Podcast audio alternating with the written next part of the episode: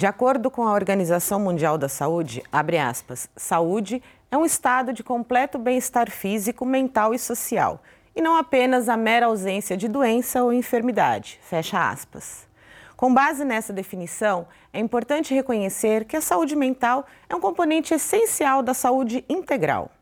A atenção à boa saúde mental passa pelo entendimento de que essa é também uma questão cultural onde o estigma reforça preconceitos e discriminações que retardam ou até mesmo impedem a busca por uma solução eficiente que interrompa o estado de sofrimento mental psiquiátrico dos indivíduos. Pensar sobre a promoção e a proteção da saúde mental requer políticas e programas nacionais que considerem a formulação de estratégias de ação que respeitem e assegurem os direitos básicos civis políticos, socioeconômicos e culturais de todas e todos na vida em sociedade.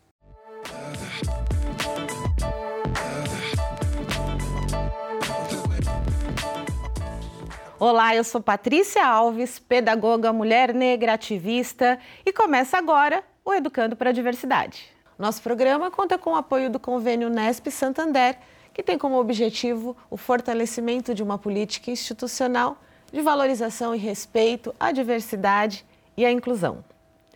No programa de hoje, vamos falar sobre saúde mental, um tema que tem chamado muito atenção em meio ao aumento de números de casos de sofrimento psíquico em todo o mundo nos últimos anos.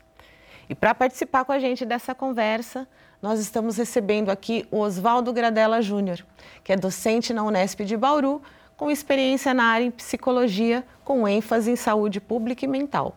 Também está com a gente a Maria Cristina Lima, que é docente na Faculdade de Medicina da Unesp de Botucatu, com experiência na área de psiquiatria e saúde mental. Professores, bem-vindos ao Educando para a Diversidade. Muito obrigada Obrigado. pela oportunidade de estar aqui e conversar sobre esse tema. Muito importante para a gente. Professores, que eu acho interessante que a gente comece falando um pouco sobre a questão não sei se definição do termo, como é que seria tratado, mas para a gente compreender o que é a saúde mental. Tá. Bom, primeiro, toda vez que a gente for falar saúde, saúde mental, há uma certa dificuldade na medida em que toda vez que a gente falar isso, você está pressupondo uma normatização do sujeito e um determinado padrão para dizer se é saudável ou não. Né? E isso não existe né? ou seja, é uma invenção. Hum. Né? Na realidade, é uma construção que você tem histórica. A todo momento, no, no decorrer da história da humanidade, você vai ter, digamos, momentos, você vai ter a saúde a doença em diversas condições relacionadas ao próprio desenvolvimento da sociedade naquele período. Ou seja, a sociedade, a organização da, da, da sociedade produz saúde e doença né? E é uma unidade onde você não pode, você tem que pensar historicamente essa relação. Nesse aspecto, a hora que a gente pensa só um polo da questão, né, você acaba tendo um padrão de normatização. Isso vai aparecer, digamos, já com a, a, a, a chamada doença mental, quando no século XVIII você transforma o que é a loucura, que é uma expressão da diferença, em doença. E nesse sentido, a hora que você pressupõe a existência de uma doença e não da diferença inerente ao ser humano, né, você de uma certa forma criou um padrão de quem é normal e quem é anormal.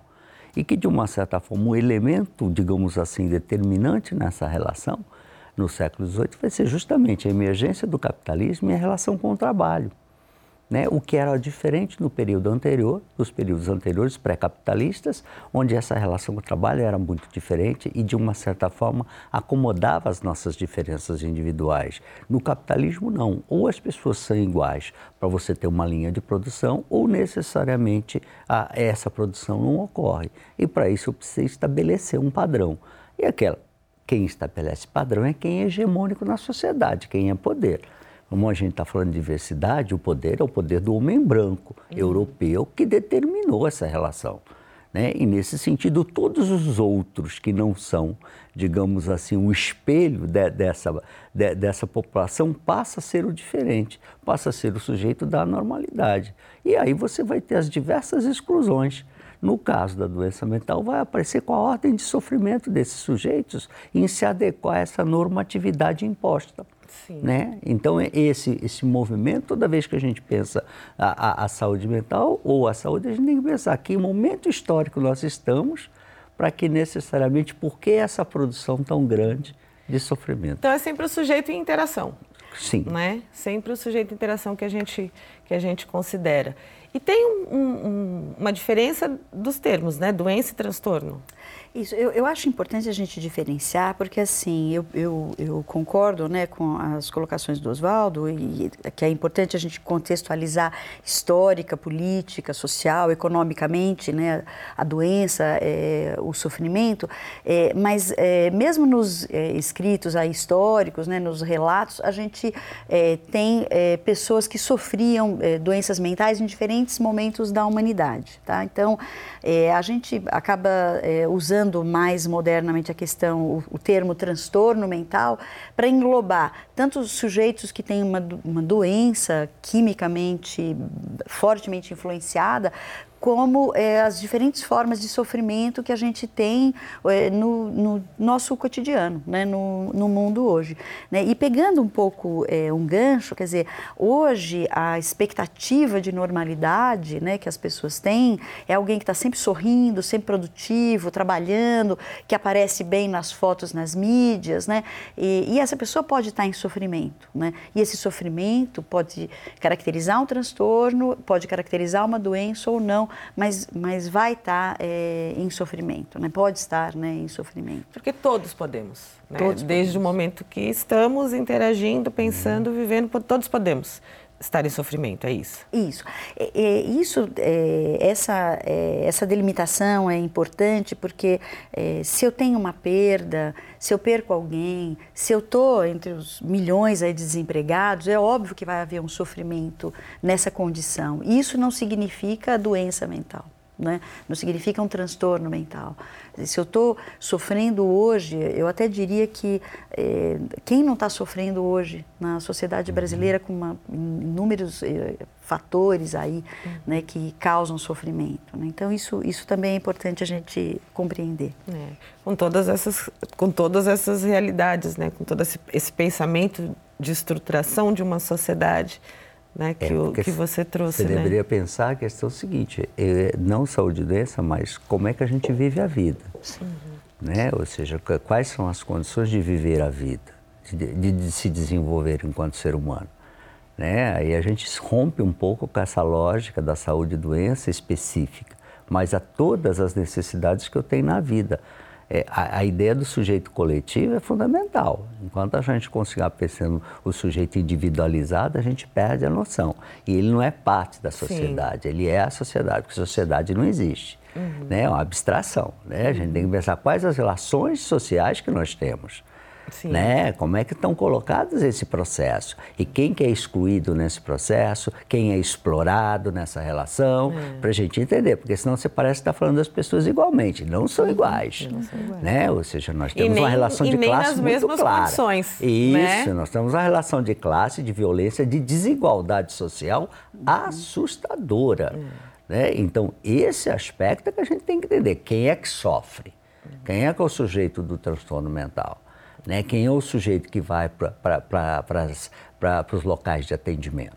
É. Né? Isso que a gente tem que entender. Aí dá um conteúdo de classe, de raça, de gênero. Aí vamos entender quem é essa população. É. Aí você começa a determinar a origem desse sofrimento, o que determina esse sofrimento. E aí você cria condições de não transformar tudo no mero psicológico, né, e compreender nessa contradição da, do, do, próprio desenvolvimento social.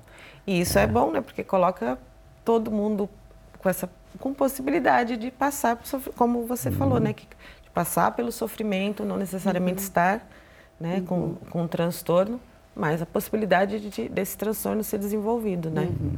Quando, é, quando a gente olha, né, a gente faz um recorte populacional, a gente vai olhar um país, uma cidade, é, é, como bem lembrou Oswaldo, tem é, é, pedaços dessa estrutura, né, pedaços, parcelas dessa população que vão ter um sofrimento maior. Né? Então, o sofrimento psíquico ele é maior em mulheres, né? ele é maior é, nas, é, nas pessoas mais pobres, com menos acesso. E aí tem esse paradoxo que assim, é, os segmentos da população que têm maiores probabilidades, maiores prevalências de sofrimento psíquico, são aqueles que têm menos acesso aos serviços de saúde. Uhum. Né? Então, tudo isso, tudo isso acaba agravando aí a condição de, de sofrimento. Né? Sim, sim. E segundo a Organização Mundial da Saúde, o Brasil é o país com mais casos de ansiedade no mundo e de depressão na América Latina. Cerca de 18,6 milhões de pessoas sofrem de ansiedade no Brasil e 11,5 milhões de pessoas apresentam depressão. Professores, esses números são alarmantes, não é? é como, como, o, que, o que causa esse aumento? Ou, na realidade, não é um aumento, é uma visibilidade dessa, da, da questão da saúde mental, uma maior atenção a uma boa saúde mental e que aponta né, que nós temos aí uma, uma necessidade de olhar para isso. Então, é, a gente acredita né, que o que tem acontecido é realmente um aumento. Né? As pessoas têm falado mais, né, tem é, socialmente está crescendo o espaço para as pessoas poderem falar. Esse é um aspecto. É, o outro aspecto é que tem aumentado os casos, né, as condições é, sociais, né, econômicas, elas têm, né, é, elas têm piorado. Então isso acarreta em mais é, sintomas. E tem também uma, do ponto de vista também da sociedade, uma certa intolerância para a tristeza. Então, uhum. como todos temos que estar bem sorridentes, é, e bem na foto, né, é, também se interpreta o, o sofrimento inerente à, à, vida, muitas vezes, né, é, como, é, como depressão, como ansiedade. Então, tem todos esses, esses fatores aí, né, respondendo, né, segundo a gente acredita, por esses números, né, que Sim. são realmente alarmantes. E a gente sabe que de acordo com a Organização né, Mundial da Saúde, a gente, é, a saúde mental faz parte da saúde integral. Uhum. Não é isso? É, é, tratar é, a atenção a essa a saúde mental, ela faz com que o aspecto da saúde integral da pessoa Perfeito. seja é, mais, mais e melhor observado, não é isso, professora? Uhum. Eu, sei, eu, eu acho que, só para retornar um pouquinho, por exemplo, a questão de se coloca sobre aumento ou não aumento, né? ou seja, a, a Organização Mundial de Saúde já apresentava nos anos 50 que 20% da população mundial teria algum tipo de transtorno. Então, ou seja, 18% está dentro do padrão do que ela definiu nas suas pesquisas anteriores. A gente não tem, se considerar sobre esse aspecto, não um aumento. O que a gente tem na realidade é uma visibilidade maior em relação a isso, que tem a ver bastante com o que as pessoas falaram. Ou seja, a hora que você pensar a saúde mental, ela atrapalha o sujeito no emprego, para conseguir emprego, isso é relato constante de quem faz tratamento no, nas unidades de saúde mental, né? ela atrapalha a sua convivência, é, e o que, o que é, digamos, mais preocupante na, na, na questão do, do transtorno ou do problema mental, ela está relacionada à desqualificação desta pessoa, do seu discurso, do que você diz, da sua reclamação. Isso daí o torna incapacitado para fazer alguma coisa. Por isso que eu não quero falar para ninguém. Por isso que eu tenho medo de dizer sobre isso, porque isso, do ponto de vista das minhas relações sociais, afeta todas elas. Na minha casa eu passo a ser o louco e, portanto, ninguém ouve o que eu falo. No trabalho eu perco o emprego, eu sou o louco no emprego. Os meus amigos me acham louco, portanto, também é, a convivência fica mais difícil. É, esse valor é o, valor mais complexo. Só que você tem um acirramento da, das contradições, inclusive quando o menino fala do julgar. Na realidade, você tem um julgamento mais forte hoje porque você diminuiu o espaço de existência do indivíduo. Né? E a competição aumentou substantivamente. Portanto, eu tenho que gradativamente né, fazer um esforço muito maior para chegar a algum lugar. Sim. E aí, nesse processo todo, você tem que ir desvalorando as pessoas para conseguir o espaço. Né? Que a gente, vamos pensar o exemplo do vestibular. O que, que a gente faz no caso da, da medicina de Botucatu com os 299 que ficaram para fora?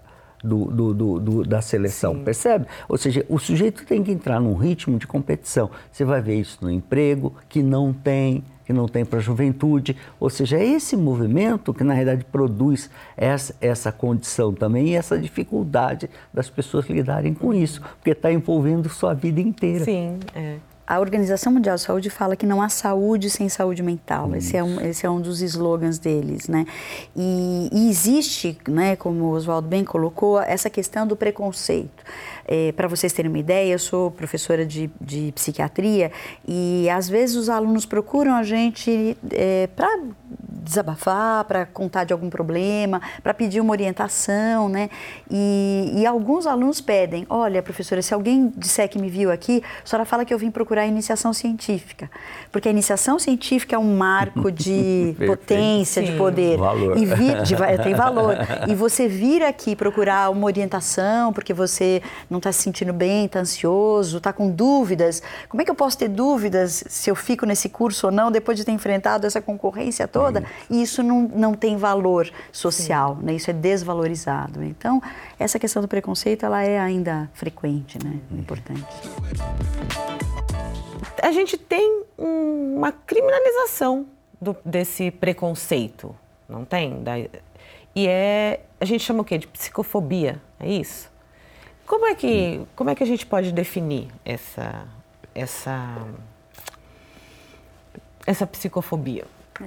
É, a, a, psicofobia é um termo que foi inventado para abarcar aí, né, todos esses é, estranhamentos, todo preconceito, todo estigma que tem com as pessoas que têm um transtorno mental ou que têm um, um sintoma mental. Né? Então, é, a gente acaba colocando né, em cima do, do alguém que faz uma coisa inusitada, é louco, né? E a gente desqualifica o diferente, colocando ele como louco, como doente. Uma pessoa não se define porque ela é deprimida, ela é muito mais do que os sintomas, os sentimentos, né? Ela, ela é, é tem uma potência aí, né? Então, é, isso tem a ver com estigma relacionado com a, a, o sofrimento psíquico, com a doença mental, com o transtorno mental. E a gente tem uma, uma questão também, assim, que são os, os impedimentos, né? Quando essas pessoas se impede a questão do, da, do emprego, as pessoas né, se olham, isso incapacita para a vida, não é? Em sociedade. Porque na, é, eu, ve, eu, vejo o seguinte, por exemplo, na realidade, esse é mais de um processo, né? Ou seja, é mais uma forma que você tem de exclusão. Né? Ou seja, você tem várias, essa é uma, onde você, na realidade, estabelece nessa relação, como tinha dito anteriormente, é essa incapacidade, que eu acho que esse dado é importante, que faz a diferença da saúde e da saúde mental, é justamente mostrar que, hora que você, hora que você tem um câncer, você tem uma coisa que pode existir junto com o seu trabalho hora que você tem um transtorno mental, você não pode existir socialmente. Eu te desqualifico inteiramente. Aquilo que a gente disse assim, o sofrimento e a alegria faz parte da vida, são coisas do humano. Nós temos momentos felizes, passaremos por sofrimento, ou seja, essas questões fazem parte. No viver é isso, né? Então entender que isso é isso é a dinâmica do humano. Né? Então, esse aspecto é importante. Se eu olho só um aspecto, ou vou achar que o cara é o feliz do mundo, entendeu? ou na realidade o deprimido do mundo. E a gente é todas essas coisas. Né? E, às vezes o, a, o acúmulo disso em alguns momentos nos pesa mais ou menos, mas na realidade a nossa vida é, é desse sentido. Né? Ou seja, a gente tem esses. E a gente tem que aprender a lidar com isso, porque as perdas os sofrimentos farão parte, mas as alegrias também. Uhum. Né? Ou seja, a gente vai ter momentos felizes, vou ficar feliz com uma paixão nova, vou ficar feliz quando o meu aluno termina um, um, uma iniciação. Ou seja, tem elementos importantes, agora Sim. tem dureza quando não termina. Entende? É, é, essas questões estão aí, no, na alegria de um filho ou, na realidade na perda de um Sim. filho. Você tem todos esses movimentos. A questão é como lidar com isso daí. É. Né? Isso está aí todos nós. Né? Então, é, essa, essa relação é, é bastante importante. E aí é o seguinte, por que o trabalho? Né? Ou seja, é o que define, né? é, do, é quase que três quartos da nossa vida a gente passa trabalhando. É. Portanto, ele é fundamental na nossa vida. É. Não trabalhar é. é. um problema. E qualquer trabalho, né? Porque qualquer a gente trabalho. produz cultura, Isso, né? Porque é. não só desse ponto de vista do capitalismo, que você é porque você produz materialmente, mas não. Né? São todas as, as produções, é. toda a forma de, de trabalho. O, né? o, trabalho enquanto criativo, é. mas mesmo dentro, aí, tipo assim, o trabalho enquanto criativo, como Marx colocava no desenvolvimento da da, da, da, da, natureza, a gente tem que pensar também o dado tipo assim, hoje objetivamente para minha sobrevivência, Sim. esse elemento ele acaba sendo preponderante em detrimento das outras é. atividades que não te, rendem, é. né? Ou seja, o capital só pensa na, na, no lucro. A hora é. que você perde essa relação, né, teu trabalho, digamos como arte, fica problematizado, então não vale a pena. É, que é você vai ser artista, que a gente tem por aqui, você vai é, ser, é melhor ser é, é, médico do que ser artista, é. não é? é. E, e, e aí tem uma, tem uma coisa curiosa, né, dessa coisa da, que o Oswaldo menciona da, da desqualificação de quem tem um sintoma mental, quem tem um transtorno mental, e em várias mitologias, né, é, existe a figura do curador ferido, uhum. é que a gente tem no cinema, por uhum. exemplo, exemplo, filmes de médicos que são durões tal, e que quando ele adoece, ele se transforma num médico melhor. essa figura que aparece em vários filmes, ela aparece em várias mitologias. E se você for perguntar nas ruas, né, você se consultaria com um médico que teve uma depressão, que teve... É, é, é, possível que as pessoas falem, não, mas ele está bem agora? Não, mas... Né, então, é, assim, é existe uma desqualificação mesmo do, das fragilidades do sujeito, como se isso fizesse com que ele não valesse absolutamente uhum. nada. Né? E nesse sentido da gente pensar né, se você se trataria, como é, onde é que você buscaria um auxílio. Aí a gente também tem a questão do, do preconceito com a, a, questão da psicologia e da psiquiatria, não é? é as pessoas... Eu, eu já tive uma colega psicóloga que ela disse assim, todos deveríamos fazer terapia, né? E tirar essa ideia de que assim isso as pessoas que fazem terapia estão condenadas à loucura, uhum. né, professora? Sim, sim. É, é, ainda tem, né, hoje, né, um preconceito, né, em relação às pessoas que fazem terapia e a terapia é, é uma oportunidade de você é, estar com alguém, pensar sobre a sua própria vida, pensar sobre as suas escolhas. E eu acho que as pessoas que têm a oportunidade de fazer, de vivenciar uma terapia, sabem né, da, do quão, quão produtivo isso, isso pode uhum. ser para a vida, quanto benéfico isso pode ser para a vida dela, inclusive fonte de, de criatividade, de expressão. E também existe um preconceito com relação à, à medicação em saúde mental. Então, veja, eu sou é, eu sou uma pessoa hipertensa, e eu sou mesmo, eu sou uma hipertensa leve, né? E, e eu me beneficio do uso da medicação, né?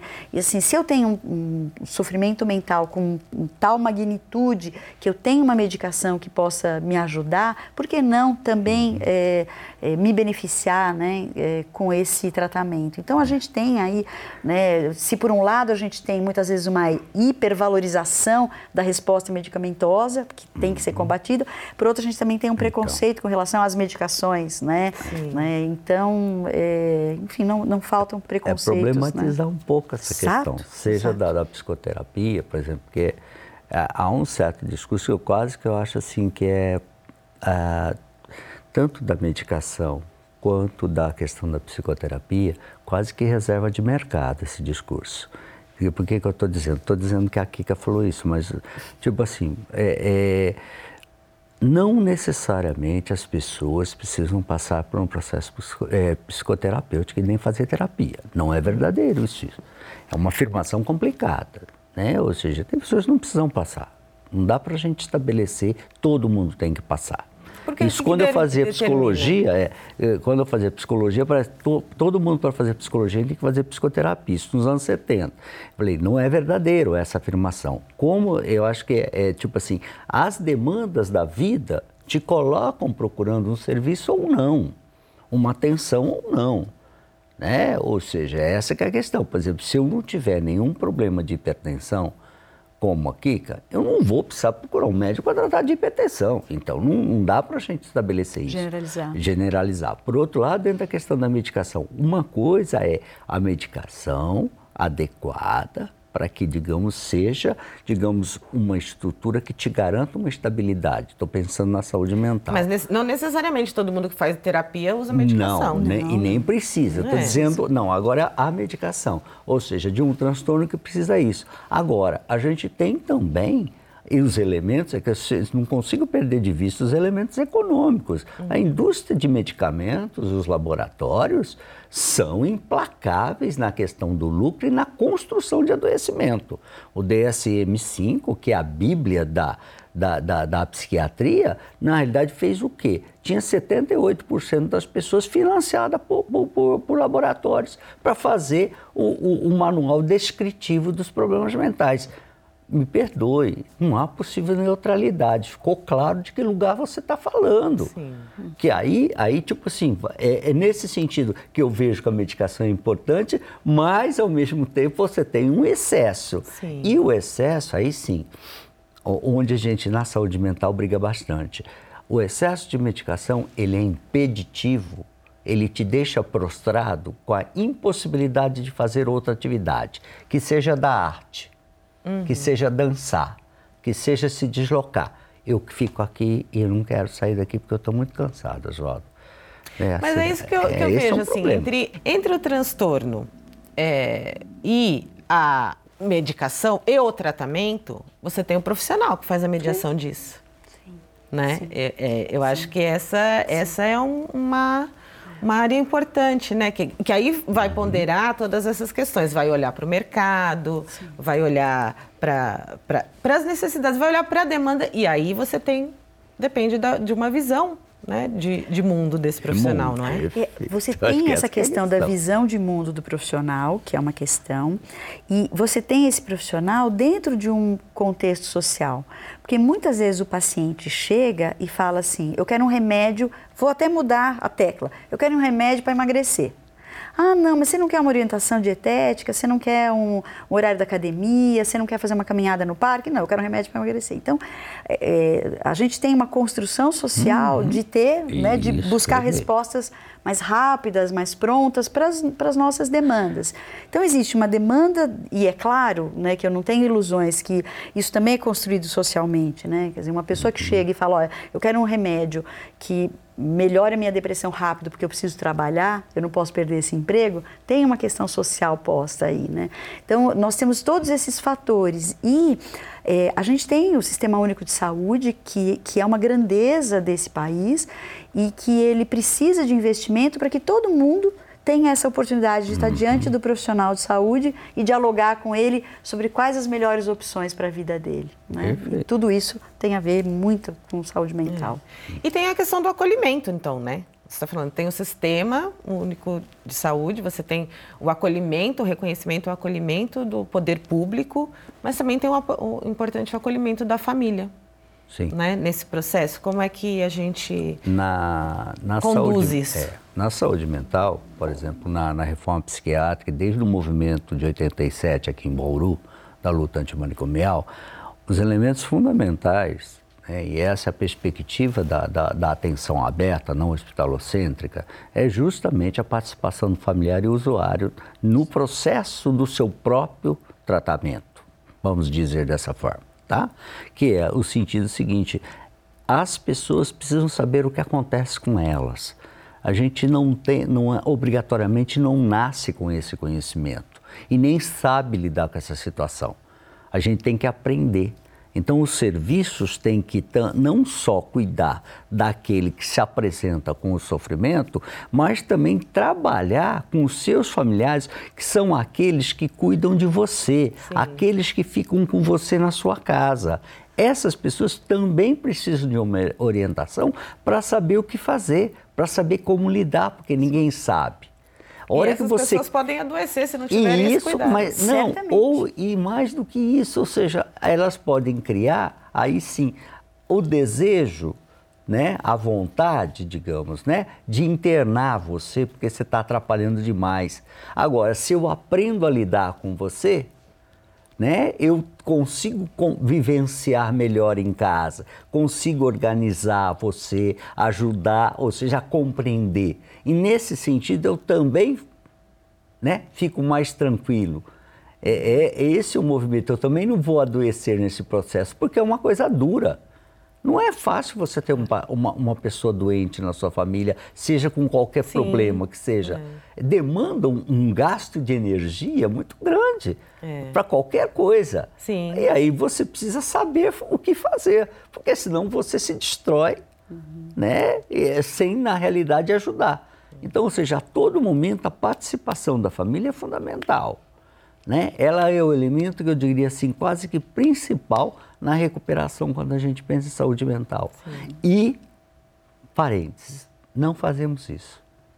Raramente você tem, isso é previsto nos serviços e raramente nós incorporamos. E uma coisa é a família que leva. Sim. Né? Eu digo assim, um ônibus particular. Aí não, uhum. essa família não é a discussão. A discussão é a família que participa do processo. Que medicamento está tomando, o que, que precisa, como é que faz. Às vezes são oito medicamentos por dia, como é que faz, para que, que serve isso, para que, que serve aquele para eu não misturar, para eu não ter. Uhum. Tem tudo isso. Ah, como ele fica nervoso, o que, que eu faço, quando que, que coisa, que, que eu cuido. Ou seja, e é um esse... aprender a lidar com isso, aquela especificidade. Perfeito. E aí a gente volta na questão de pensar que as diferenças são importantes eu, serem observadas. Justamente. Né? Lidar com cada uma das especificidades. E aí você vai lidar com esse, com, com esse movimento. É uma as contribuição muito grande. Né? E as fragilidades. Isso é. Porque às vezes a família tem o desejo de internar, não é por maldade, né? não é porque, por querer se se livrar, mas é porque está cansado. Difícil. É? é difícil mesmo, né? É. E a gente legitimar e acolher esse cansaço da família pode fazer toda a diferença na, na, na, na evolução né, uhum. das pessoas aí. E, e, o mais, só para você ter uma ideia, por exemplo, como a gente está vivendo mais, a gente está falando de saúde mental, mas se você pensa, quem tem alguém com Alzheimer em casa, Sim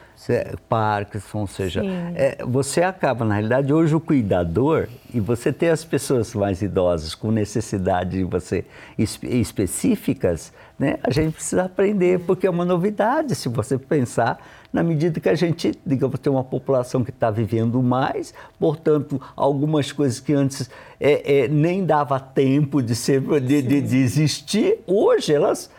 As pessoas vivem com aquilo lá durante anos. Sim. A medicina possibilitou isso daí. Mas você tem que aprender a conviver com isso, Sim, né? É. Essa, aí começa o problema, com porque o, o, outro acompanhamento eu tenho, mas Sim. conviver com uma pessoa dessa forma é uma coisa é. difícil. Com a gente também está a professora Thais Regina Yamada. Ela é coordenadora da atividade Rejuvenescendo com Arte, da Universidade Aberta da Terceira Idade, da Unesp de Bauru. Olá, Thaís, tudo bem? Obrigada pela participação. Olá, muito obrigada pelo convite. Muito bem-vinda. Então, fala, conta pra gente como é que é esse projeto, como é que é o trabalho com os idosos que vocês desenvolvem. Bom, é, esse projeto ele começou em 2001 com uma professora lá do Departamento de Artes e Representação Gráfica, a professora Solange, e ele foi mudando um pouco as, denominações. Em 2013, eu assumi esse projeto, era um projeto de extensão. Uh, como um projeto de extensão, ele envolve a comunidade, envolve docente, coordenador, um, colaboradores externos, servidores técnicos e especialmente os alunos de graduação. Hum. É, porque há essa interação entre os alunos de graduação que no caso desse projeto são os alunos de artes visuais, é, com o nosso público que é, são os idosos. É, neste projeto de extensão, a proposta é que os alunos uh, do curso de artes ofereçam e ministrem oficinas, então eles organizam, desenvolvem, fazem, elaboram todas as atividades, aplicam e também fazem é, uma análise sobre isso, né? Tanto para a profissão deles, na né, futura profissão deles, mas também é muito bom para que eles tenham esse contato com o público. E a terceira idade, como o nosso foco, o nosso público-alvo, digamos assim, é, acaba absorvendo todo esse conhecimento. E o que, que eles trabalham? Bom, eles trabalham com arte, uh, o fazer artístico e o fazer arte, um, como, uh, como muitos dizem, né, é uma forma de expressar e de comunicar os seus sentimentos. E para os idosos, especialmente nessa época, em que eles é, param de trabalhar, eles se aposentam, eles voltam para casa. Um, há também uma. Eles acabam sentindo que eles precisam uh, dar um novo significado à vida deles. E o fazer arte para eles é justamente uma forma deles se comunicarem, de se expressarem. E ao fazer isso, eles sentem é, um prazer, um prazer interno uh, da realização, da superação de desafios, até mesmo assim, não sou criativa, eu não consigo desenhar, mas eles conseguem. É, ah, eu nunca fiz isso, mas estou me propondo a isso. Sim. Então, Uh, é, é, muito bom ver o, como este projeto e como essas atividades que são simples fazem com que eles... E para os alunos também, né? Esse, esse, esse, sentimento né? que, é, que é trazido pelos, pelo, pela terceira idade, para os alunos, eles também têm... É, isso também atua na saúde mental deles, né? Sim. Uh, para a... além da questão acadêmica. Sim, é claro. Porque a gente vê que essa interação um, entre idosos e jovens é totalmente diferente de você, por exemplo, ter oficinas de artesanato em que os idosos vão lá e fazem a oficina. Aqui no projeto não é, é uma interação. Para eles, primeiro, é muito legal porque eles falam assim: nossa, que legal, hoje eu vou para a universidade, hoje eu vou estudar. Né? Eu vou, vou ter aula na universidade. Então, eles já se sentem bem. E os alunos de artes, uh, convivendo com os idosos, eles sentem, eles trabalham também a paciência, o, o, o, o, ensinar, é um o método intergeracional. e especialmente o encontro intergeracional. A gente vê essa socialização, esse convívio que faz também com que os próprios alunos uh, entendam um pouco mais os seus pais, os seus avós, a sua família, né, os idosos de casa, é, e também, e os próprios idosos, eles também entendem, ah, assim que o meu neto pensa, né? Ele, ah. ah. ele também faz isso, ah, então agora eu consigo conversar melhor com meu neto por causa dessa interação que eu tenho com os, os jovens que estão lá. Não seria um tratamento, mas faz parte do universo, né? Porque assim, a gente não está estancando o tratamento assim, né, é, formatando, colocando numa caixinha, porque nós estamos falando de seres humanos, né? que são diversas. Mas essas ações, essa atividade, ela faz parte do, do olhar para o tratamento. Eu acho que antes até, né? quer dizer, ela, é, ela promove saúde, né? ela é promotora de saúde. Na medida em que você tem esse encontro, também gera empatia, tolerância com o diferente. Então, né, como a professora falou, é, o jovem ele passa a enxergar as limitações dos idosos, dos seus idosos e as potências do idoso com quem ele está ali, do idoso com quem ele está em casa. Então, é, é para ambos é algo que é promotor de, de saúde mental, né, promotor de bem-estar. E, e só pode fazer bem mesmo. Né? Uma prevenção também, né? Sim. Uma questão que é importante é lembrar que, por exemplo, a própria arte, né, antes do capitalismo, era um elemento fundamental no desenvolvimento da vida das pessoas, como artesanato, coisas desse tipo. Né? Foi a partir de, de, de, do capitalismo que você rompeu um pouco e fragmentou esse processo e as pessoas não têm mais acesso a isso. Né? A, a, experiência da Nise, digamos assim, da Nise da Silveira, no Rio de Janeiro, é, é expressiva em relação à questão da arte, né? de mostrar a importância de construir um, né, uma análise do sujeito. Toda relação com a arte ela é produtiva nesse sentido, né? no sentido da saúde mesmo, da, da promoção e de, na realidade, você conseguir expressar coisas que são fundamentais ou seja, num ponto de vista mesmo de desenvolvimento humano. Uhum, eu penso no sentido de você, independente se você tem problemas ou não, é fundamental para todos nós fazer isso. É, e, e, não precisa fazer curso. O que eu digo é o seguinte: é fazer sem necessariamente ter essa obrigação da, da, formação. Ah, eu tenho que fazer curso, tenho que entender do assunto. Não, não é para entender, é para fazer. Sim, né? É, Tem uns dados mostrando isso, ou seja, que a arte é fundamental, mesmo que você não saiba nada sobre o assunto é fundamental na sua vida. É. Se você tiver esse movimento, já é um avanço. É. Eu queria que a gente trouxesse um pouco mais. Ela falou sobre a questão dos idosos, que eles se relacionam em casa, mas assim, qual a importância das, da, da, da, da, interação social para um, uma boa saúde mental, né? De todas as, as formas e as possibilidades que a gente tem. Uhum. Olha, eu diria o seguinte: uh, quando a gente pensa em saúde mental, né, é, é aquela primeiro uma questão normativa. Num segundo momento, se você for pensar numa perspectiva, entendeu, coletiva, a gente vai ver que a relação social, a solidariedade, os grupos, a questão da comunidade é fundamental para a existência humana. Porém, o que a gente tem é um rompimento desse projeto, né, já no final do século XVIII, e você tem a, digamos, a imposição de um modelo racionalizado e individualista, acirrado na, na, com o neoliberalismo nos últimos anos. Né? Isso daí é favorecedor do isolamento, da competição e totalmente falta de solidariedade. Ou seja, essa contradição cada vez mais vai aparecer porque as pessoas não conseguem conviver mais com elas, porque está sempre competindo. Quanto mais você estreita o espaço uhum. de existência do sujeito, seja de trabalho, de participação, de, de, de outro tipo de, de cultura, na realidade você impede com que essas relações solidárias aconteçam essas é, de suporte, de apoio. Então, uma ação desse tipo é fundamental, porque as pessoas estão se criando uma estratégia de trabalhar conjuntamente, uhum. né, de aprender a viver de maneira solidária de respeito ao outro, de respeito às diferenças, né, para que a gente possa perceber que esse movimento é fundamental para a vida. E essa é a né? construção do é. espaço, não é, é. Thaís? Lá. Exato. Essa é, essa é a intencionalidade. Sim. E uh, a gente percebe que uh, a partir desse convívio a gente tem algo assim um aspecto muito interessante que é a socialização e a humanização. É, que é muito presente e que faz faz com que depois as relações sociais deles entre as suas próprias famílias ou com os outros também seja de uma forma mais harmoniosa.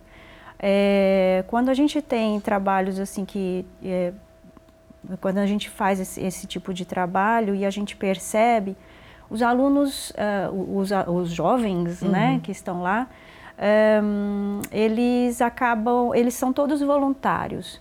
Então eles estão lá porque eles querem, porque eles também querem conviver. Um, e para eles, muitos estão fora de casa, longe da família, e uhum. aquela é uma forma deles se sentirem perto da família de alguma forma. São os avós deles que eles adotam. Uh, e os próprios idosos também sentem como se fossem os netos, como eu Sim. comentei, né?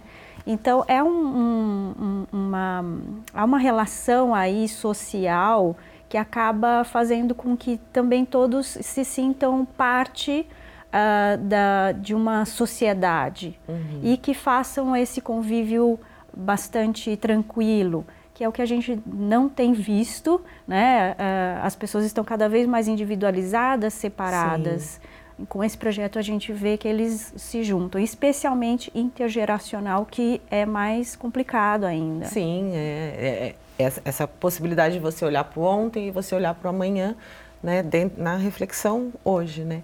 Te agradece muitíssimo a sua disponibilidade, parabeniza pelo seu trabalho, obrigada por poder compartilhar essa experiência, viu? Eu que agradeço a oportunidade. O que, que a gente vê? Que, que existe um, um movimento né, é, que envolve a instituição. Isso reflete a preocupação da instituição em relação à saúde mental dos alunos, do, dos servidores. É, é por aí que esses projetos caminham. Eu entendo que sim, né? Como a gente já é, comentou, né, nos, nos blocos anteriores, né, a gente tem um aumento aí de sofrimento psíquico, um aumento de uma série de sintomas, de, de transtornos, né, e isso também acontece é, na universidade. E aí tem a, várias ações aí no sentido de tanto promover a saúde quanto acolher aqueles é, que estão em sofrimento. Né?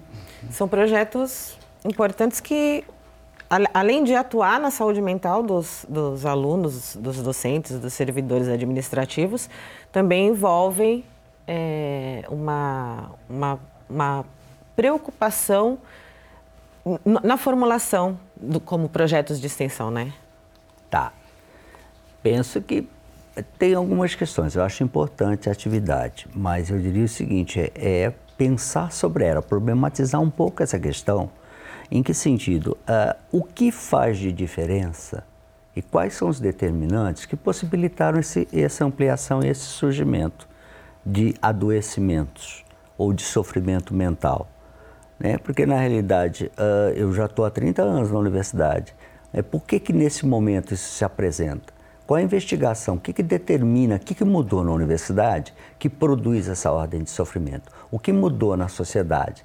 Porque senão a gente está, digamos assim, psicologizando, né, essa é a minha uhum. preocupação, questões que não são de ordem psicológica, que de uma certa forma já desde o século XVIII com Pinel se psicologizou essas relações. Né? Então você joga para o indivíduo a responsabilidade né, total de todas essas coisas né? E, e, tira ele de qualquer outra relação, de qualquer outra Sim. pressão. Eu acho que o que falta nos projetos, ou que é a grande questão é, por que, que isso está acontecendo? Né? O que, que determina? O que, que determina, por exemplo, olha, minha tese sobre sofrimento docente foi em 2000.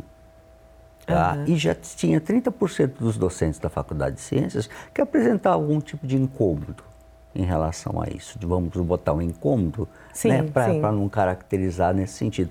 Uhum. Fazem 18 anos, né? ou seja, que, se você pensar de 2000 para cá a universidade, ela vem num processo de precarização e deterioração das condições assustadoras. Hum. E isso, isso daí é, vai produzir, é. você entendeu, cada vez mais uma ordem de sofrimento que vai se expressar na atividade docente, vai se expressar na atividade dos servidores, vai se expressar na atividade do, do É como a gente discentes, falou, né, que não, não, é, não, não é só a pessoa, mas existe o ambiente. Todo, todo lugar. Né? Ela, e, e tem, falando desse cuidado com a saúde mental, eu vou convidar aqui uma pessoa importante para a nossa conversa. Eu quero chamar a professora Vera Lúcia Capellini, que é docente na Unesp de Bauru e coordenadora do Núcleo Técnico de Atenção Psicossocial do campus. Bem-vinda, Vera. Obrigada. é, conta pra gente, nesse, a gente está aqui falando né, sobre a questão institucional tal, qual a importância da gente ter um núcleo de atendimento psicossocial na Unesp? Bom, ela é fundamental. A princípio, eu gostaria de dizer que seria muito importante nós termos diretrizes e política institucional enquanto Unesp. Mas a gente sabe que é um movimento e é processo.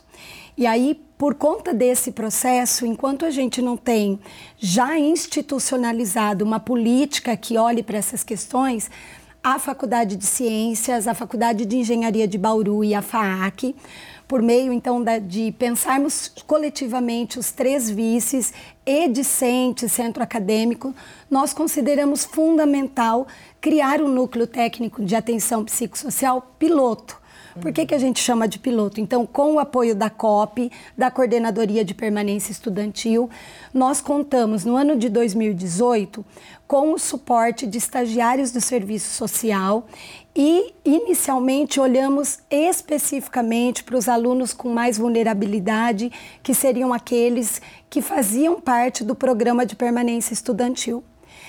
E, num primeiro momento, tecemos o olhar mais para acolhimento e atendimento emergencial. E na nossa avaliação final, a gente percebeu que é enxugar gelo, né? que a gente não daria conta de atender toda a demanda e que refletir sobre o que causa, o que está adoecendo os nossos estudantes, os servidores, os professores, seria uma ação importante do núcleo. Então, para 2019, ele pretende, né, a gente está nesse ano a gente tem aí como propósito essa consolidar três frentes de ações do NTAPS. Hum.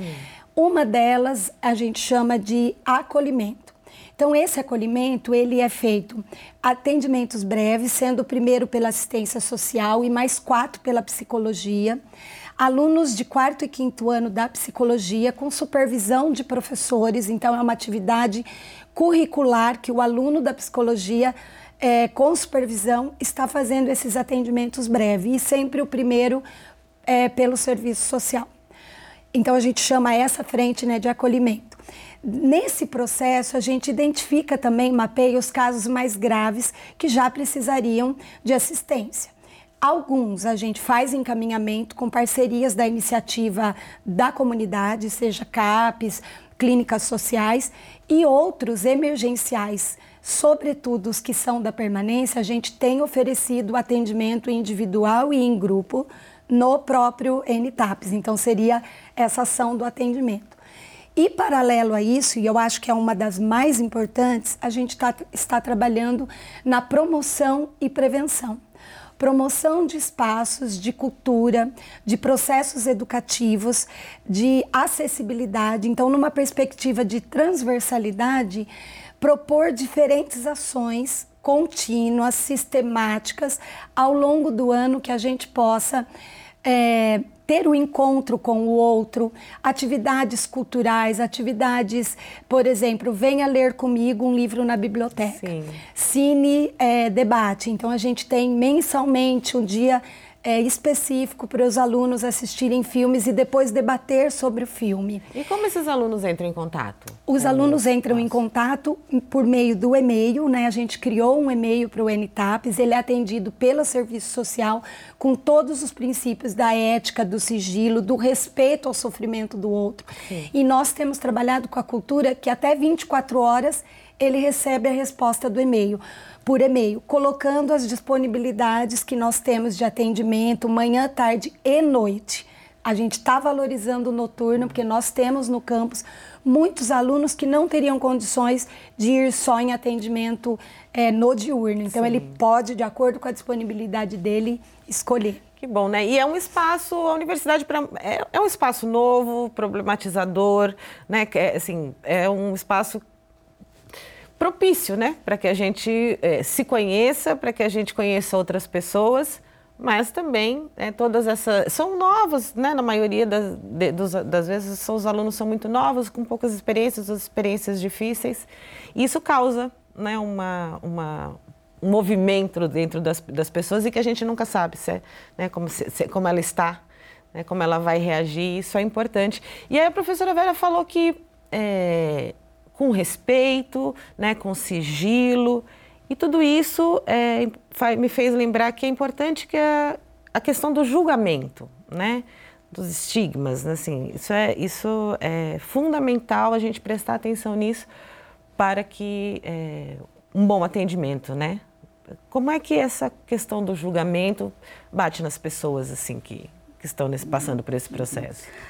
É, eu entendo que assim é, esse, né, falando um pouco mais amplamente, quer dizer, é, o trabalho do núcleo, ele, ele como um piloto, ele está sendo bem completo é, no sentido de ter ações que promovam o encontro, que promovam a saúde, que é, promovam a troca de subjetividades entre as, as pessoas. Né? E eu entendo que tem essa questão do atendimento é, dentro realmente de uma, de uma perspectiva ética, respeitosa, porque as pessoas né, é, ainda têm, né, como a gente mencionou, ainda tem muito preconceito com quem está em sofrimento. E a gente tem, acho que como é, o Oswaldo estava falando, a gente tem uma é, uma cultura hoje do que eu tenho que dar conta de tudo, eu tenho que ser produtivo. Isso, obviamente, está muito relacionado com a estrutura, a estruturação né, do, do, capitalismo. E aí, assim, eu não posso adoecer, porque isso vai ser um sinal de fraqueza minha, individual. Né? Então, todo, todo esse debate, toda essa problematização é, é, é muito importante para as pessoas entenderem por que, que, elas não estão bem, não é? Que muitas vezes isso não está ligado a aspectos individuais, poderem procurar ajuda e terem onde, onde receber essa ajuda, né? Então, muito o seu direito a, a, ao olhar, né? Respeitado, né, Oswaldo? É, o, e na realidade, eu diria assim, o respeito para mim é uma condição, né? Ou seja, é igual a discussão que a gente faz muito que ah, o sujeito é honesto. Ou seja, isso para mim é uma condição. É, é ela não está em julgamento nem em valorar. Né? Eu acho que, por exemplo, qualquer atividade que você vai fazer com, com qualquer pessoa, o respeito é fundamental.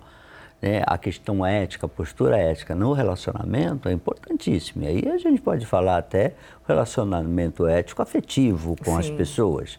Né? Ou seja, é. quanta violência você vê nas relações. Hum. Né? Ou seja, e sem ética nenhuma, sem nenhum cuidado. Né? Quando a gente vai pensar relacionamento, esse pressuposto para mim é o pressuposto de humanização, na perspectiva do desenvolvimento humano. né? E não aquela só humanismo de é, filantrópica. A humanização é o desenvolvimento humano que necessita de respeito, de cuidados em relação a isso. Né? Eu acho que esse elemento é fundamental. Né? Então, o olhar todo momento é esse. O que a gente, é, numa sociedade de competição, né, como a nossa, Sim. isso daí não existe, porque na realidade eu tenho que desqualificar o outro para me qualificar. Né? Ou seja, então aí eu vou atribuir, é, é porque uma mulher, né?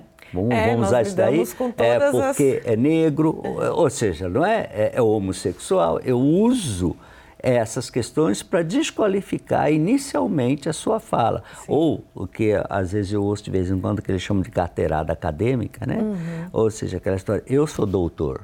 Você é quem mesmo, né? Uhum. Entende? Esse movimento, né, de uma certa forma, é, que ele né, não precisa ser só o sigilo, mas a, a relação que você vai estabelecer Sim. com os outros sujeitos. É. Né? E nesse sentido, não usar esses elementos. Eu quero ouvir o que você tem a dizer para mim, né? É uma mudança de visão, né? Um, um, a gente, é um cambiamento de visão de mundo, de olhar para uhum. o outro, de olhar para si.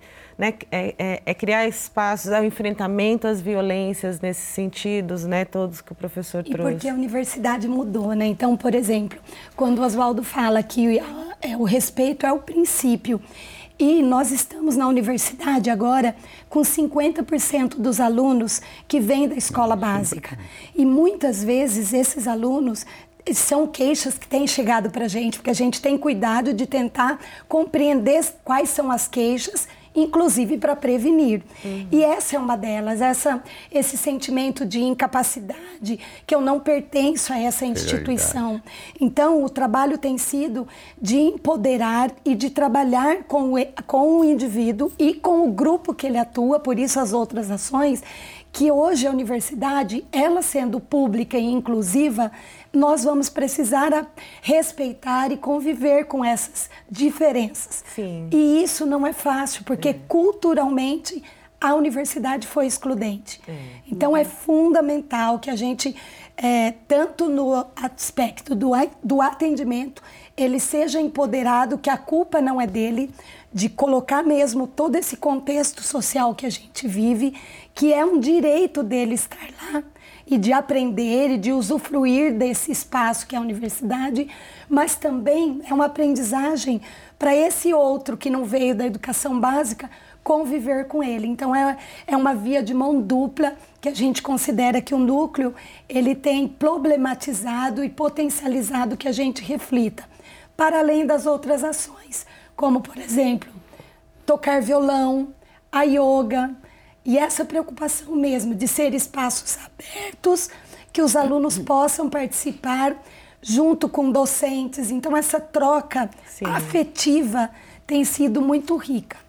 Ah, e a gente fica muito contente de fazer parte desse, de todo esse projeto de uma educação para de respeito e valorização à diversidade, uma educação inclusiva, né, que realmente traga para a gente uma perspectiva de construção de sociedade, de uma sociedade justa, equânime, né? Que, a gente, que é o que a gente busca.